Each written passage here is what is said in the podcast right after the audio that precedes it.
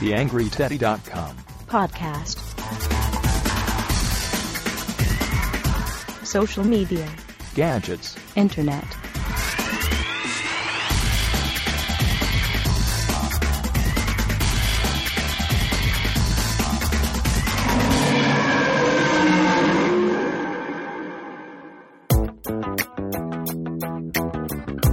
Und herzlich willkommen zur zweiten Ausgabe des TheAngryTeddy.com Podcasts. In dieser Ausgabe habe ich mir die Andrea Meyer-Edoloe eingeladen. Sie ist die Social Media Managerin der katholischen Aktion Oberösterreich. Wir haben uns unterhalten über Dinge wie Barcamps, Abzocker im Bereich Social Media und die Macht von sozialen Netzwerken. Viel Spaß beim Reinhören.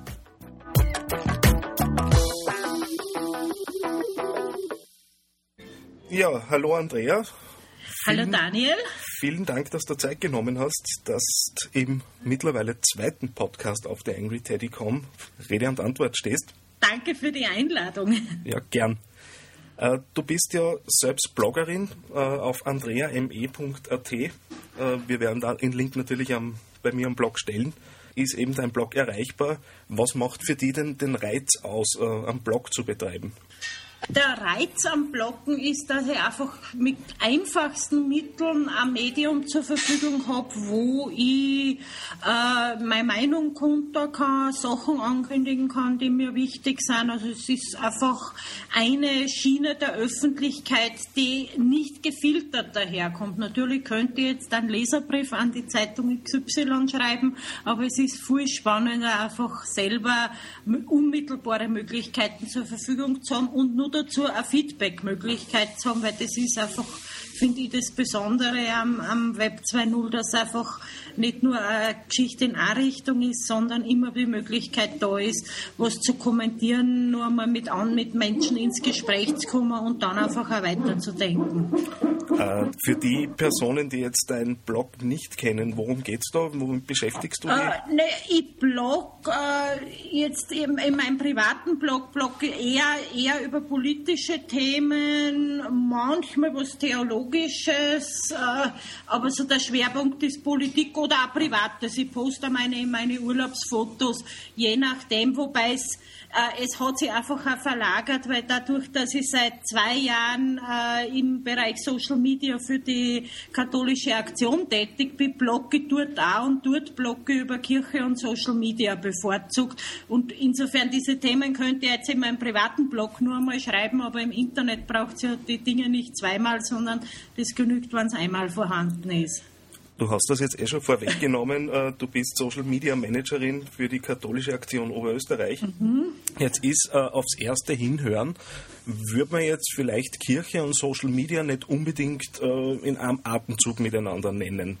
Äh, Wundern Sie Leute ab und zu, wenn du ihnen erzählst, was du beruflich machst?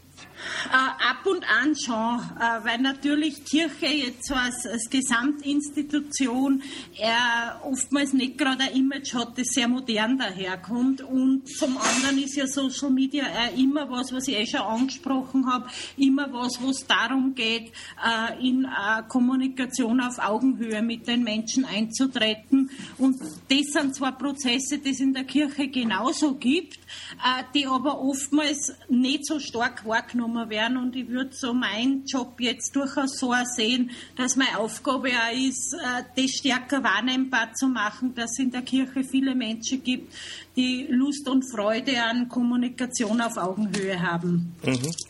Jetzt kenne ich das aus meinem persönlichen Tun, dass man ja immer wieder, sagen wir mal, äh, dass man auf Skeptiker stößt, was jetzt äh, Social Media angeht. Das ist in Unternehmen, oft in sehr modernen Unternehmen, auch der Fall.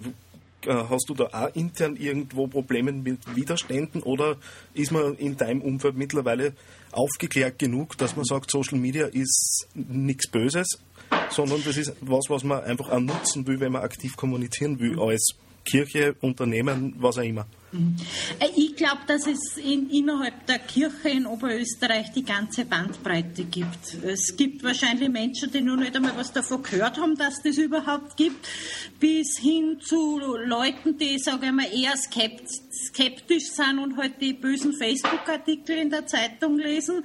Äh, und dann gibt es aber auch, die sozusagen angefangen haben, mal reinzuschnuppern und es gibt genauso aber auch diejenigen, die äh, das Thema auch wirklich entdeckt haben und da einfach auch für, für Kirche äh, durchaus neue Entwicklungsmöglichkeiten, neue Potenziale auch dabei entdeckt haben. Also ich habe äh, mit sehr unterschiedlichen Menschen zu tun und so stellt sich das für mich auch dar. Ich denke mir aber sozusagen, dass, dass ich jetzt schon äh, zwei Jahre dort als Hauptamtliche in dem Bereich aktiv bin, steht durchaus auch dafür, dass äh, Kirche auch schon den Schritt geht, es einfach auch offiziell wahrzunehmen. Das ist Thema für uns. Äh, da müssen wir was tun, da müssen wir uns weiterentwickeln. Aber da ist natürlich noch einiges mehr drinnen. Ich sehe das einfach stark als Entwicklungsprozess. Ich finde die, die, Initiative selbst äh, schlicht großartig. Danke. Äh, du hast eh gerade über die, die bösen Facebook-Artikel äh, in der Zeitung gesprochen. Jetzt haben wir die Wochen äh, ein relativ heikles Thema, sehr aktuell da. Die Gesichtserkennung auf Facebook wird, wurde freigeschaltet, ohne die, die Benutzer dazu, darüber zu informieren, dass äh, das eben jetzt freigeschaltet ist. Wie stehst du jetzt generell zum Vorgehen von Facebook? Ist ja nicht der erste Ausrutscher dieser Art. Ja, nein, Facebook ist sicher, sicher nicht das soziale Netzwerk, das einen Preis für Datenschutz bekommt. äh, ich ich glaube aber sozusagen, dass natürlich es gut ist, das von Facebook einzufordern, aber das ist halt ein schwieriger Prozess bei einer Firma, die in den USA sitzt. Ich glaube, dass gut ist, sozusagen über Alternativen wie Diaspora nachzudenken. Die haben aber ist, das ist für mich noch nicht fertig genug, dass das jetzt da war.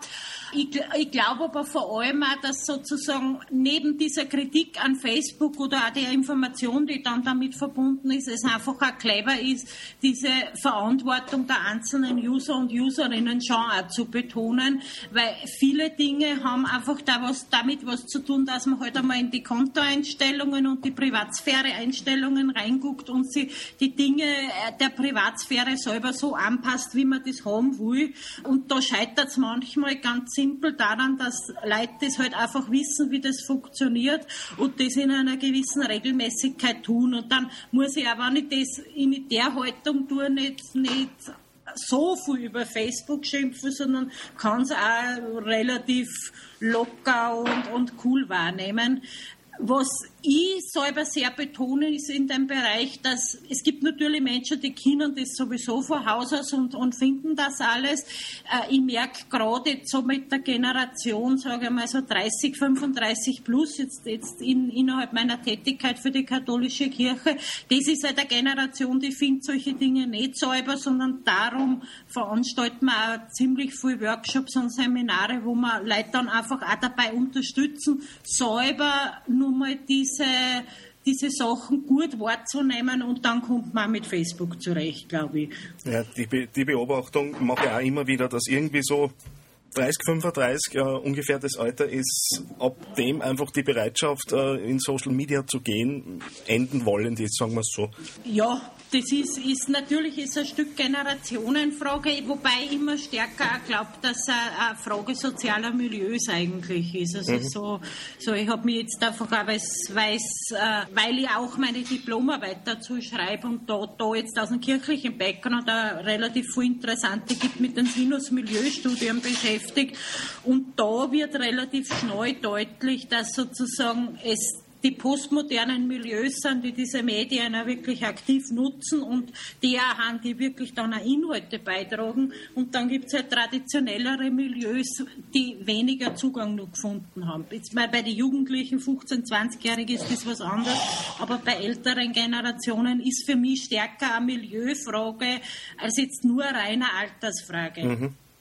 Machen wir vielleicht einen, einen thematischen Schnitt Du warst ja und bist ja ganz wesentlich äh, am einzigen Barcamp, äh, das jemals in Linz stattgefunden hat, beteiligt gewesen, das unter dem Titel Kirche 2.0 äh, gestanden mhm. ist. Jetzt frage ich mich, wir haben in Linz meiner Meinung nach eine relativ aktive Community. Trotzdem schafft man es nicht, ein Barcamp auf die Füße zu stellen. Ist die Community in Linz zu schwach? Fehlen die Ressourcen? Wo siehst du das Problem, dass man Barcamps, die in Wien zum Beispiel ständig stattfinden, in Linz einfach kaum bis nicht stattfinden. Ja. Ich muss sagen, ich frage mich das auch ganz simpel, warum das so ist, weil dadurch, dass ich schon ein Barcamp organisiert habe und im November eben nur mal, am 12. November machen wir dieses Kirche 2.0 Barcamp wieder, weiß ich, dass eigentlich so eine große Action auch wieder nicht ist, ein Barcamp organisieren. Man braucht halt einen Raum und ein WLAN, muss irgendwann finden, der das Essen zahlt, aber das war es dann eigentlich schon. Also es ist, ist wirklich nicht tragisch. Ich, ich, ich, ich könnte es nicht sagen, warum, weil natürlich ist die Szene in Wien größer, weil halt Wien größer ist, aber ich glaube, in Wahrheit ging es darum, dass einmal irgendwie drei Leute in die Hand nehmen und sagen, wir machen das, machen uns einen Termin aus und wir tun es. Vielleicht. Warum das nicht passiert ist, ich weiß es nicht wirklich. Vielleicht können wir die Möglichkeit gleich nutzen und einen Aufruf starten. Wer immer Interesse hat, ein Barcamp in Linz auf die Füße zu stellen, äh, glaube die Andrea und ich sind da durchaus mit offenen Ohren dabei.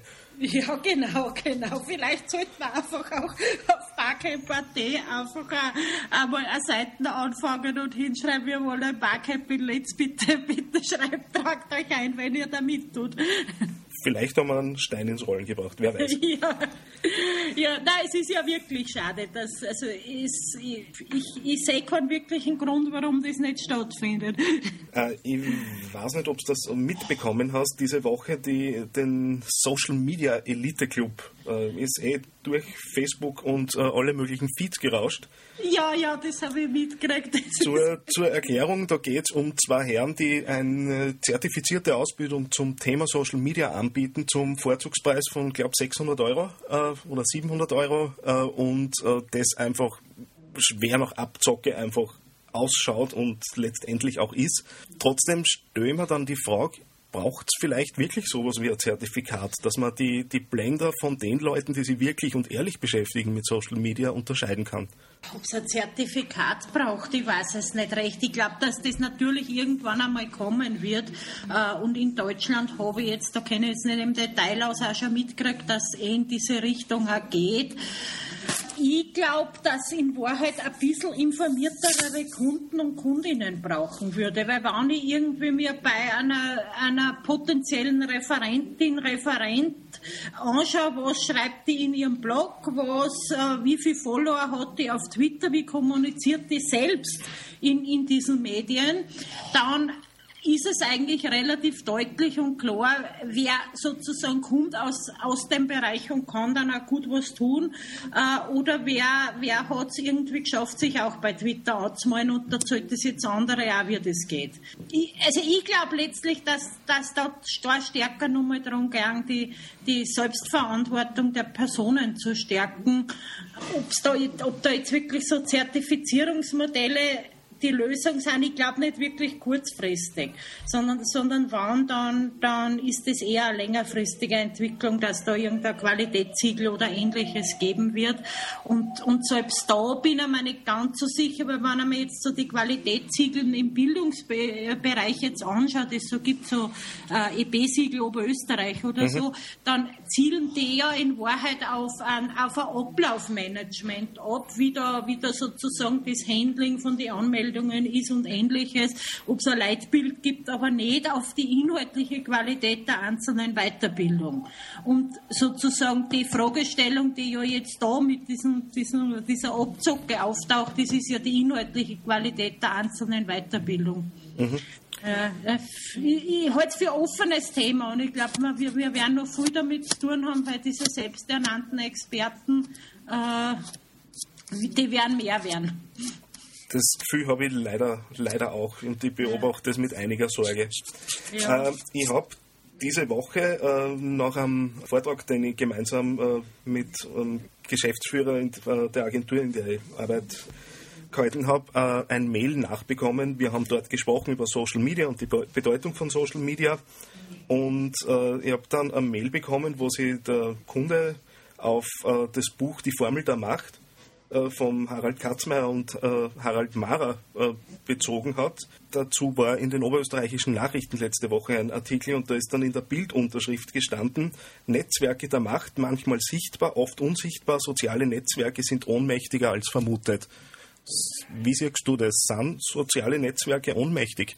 Naja, naja. Also ich glaube, was natürlich schon auch der Fall ist, also insbesondere in Facebook, dass es nicht eine Öffentlichkeit gibt, sondern, sondern sehr viele Teilöffentlichkeiten.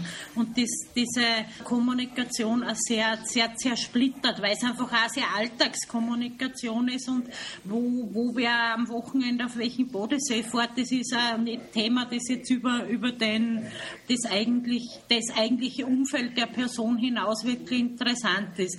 Ich glaube andererseits sozusagen auch, und da muss ich nicht nur, kann, natürlich kann ich jetzt nach Tunesien schauen, aber ich kann auch mir zu, zurückblicken zum Beispiel auf Uni Brent, die mhm. Studierendenbewegung, dass es durch diese Netzwerke durchaus das Potenzial haben, nicht nur ohnmächtig zu sein, sondern auch soziale, soziale politische Prozesse zumindest zu kanalisieren und zu unterstützen. Und das ist schon was, was ich demokratiepolitisch auch spannend finde. Mhm. Äh, als Abschlussfrage. Social Media ist relativ schnelllebiges Thema. Man muss einfach ständig am Ball bleiben. Was glaubst du, womit werden wir uns äh, als, als Berater und als Social Media Menschen, die das irgendwie professionell betreiben, uns in einem halben Jahr beschäftigen?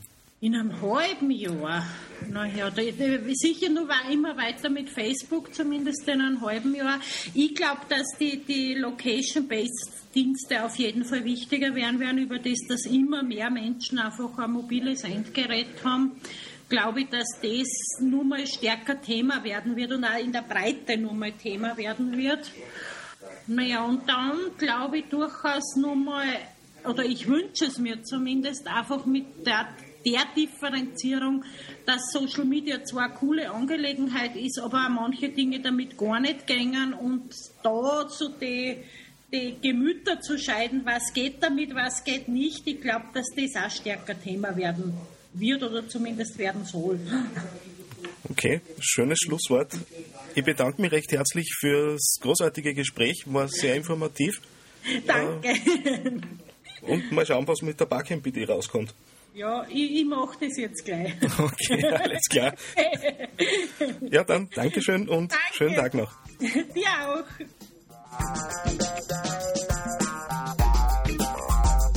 Ja, mal schauen. Vielleicht haben wir demnächst ein Barcamp in Linz. Wäre schön. Ich möchte die Gelegenheit noch nutzen, um auf ein paar Dinge aufmerksam zu machen.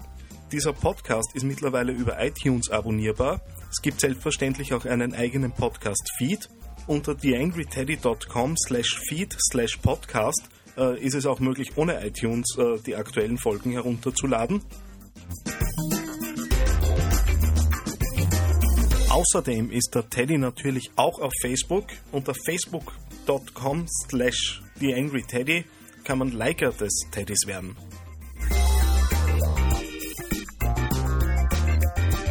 Mittlerweile äh, hat es auch die ersten Spenden über Flatter gegeben. Ich bedanke mich recht herzlich äh, bei denen, die den Flatter-Button bei mir am Blog äh, gedrückt haben. Würde mich natürlich auch weiterhin freuen, wenn ihr mich, mich über Flatter ein bisschen unterstützt. Zum Abschluss noch ein Veranstaltungstipp. Am 22.06. findet in den Linzer Stahlwelten die Social Media Konferenz MESHT 3 statt. Ich äh, darf mit meinem Angry Teddy dort dabei sein und würde mich freuen, den einen oder anderen von euch dort zu treffen. So, das war's jetzt wirklich. Mir bleibt nur noch Tschüss zu sagen. Freue mich, wenn ihr auch das nächste Mal wieder dabei seid, wenn der AngryTeddy.com Podcast wieder auf Sendung geht. Dankeschön.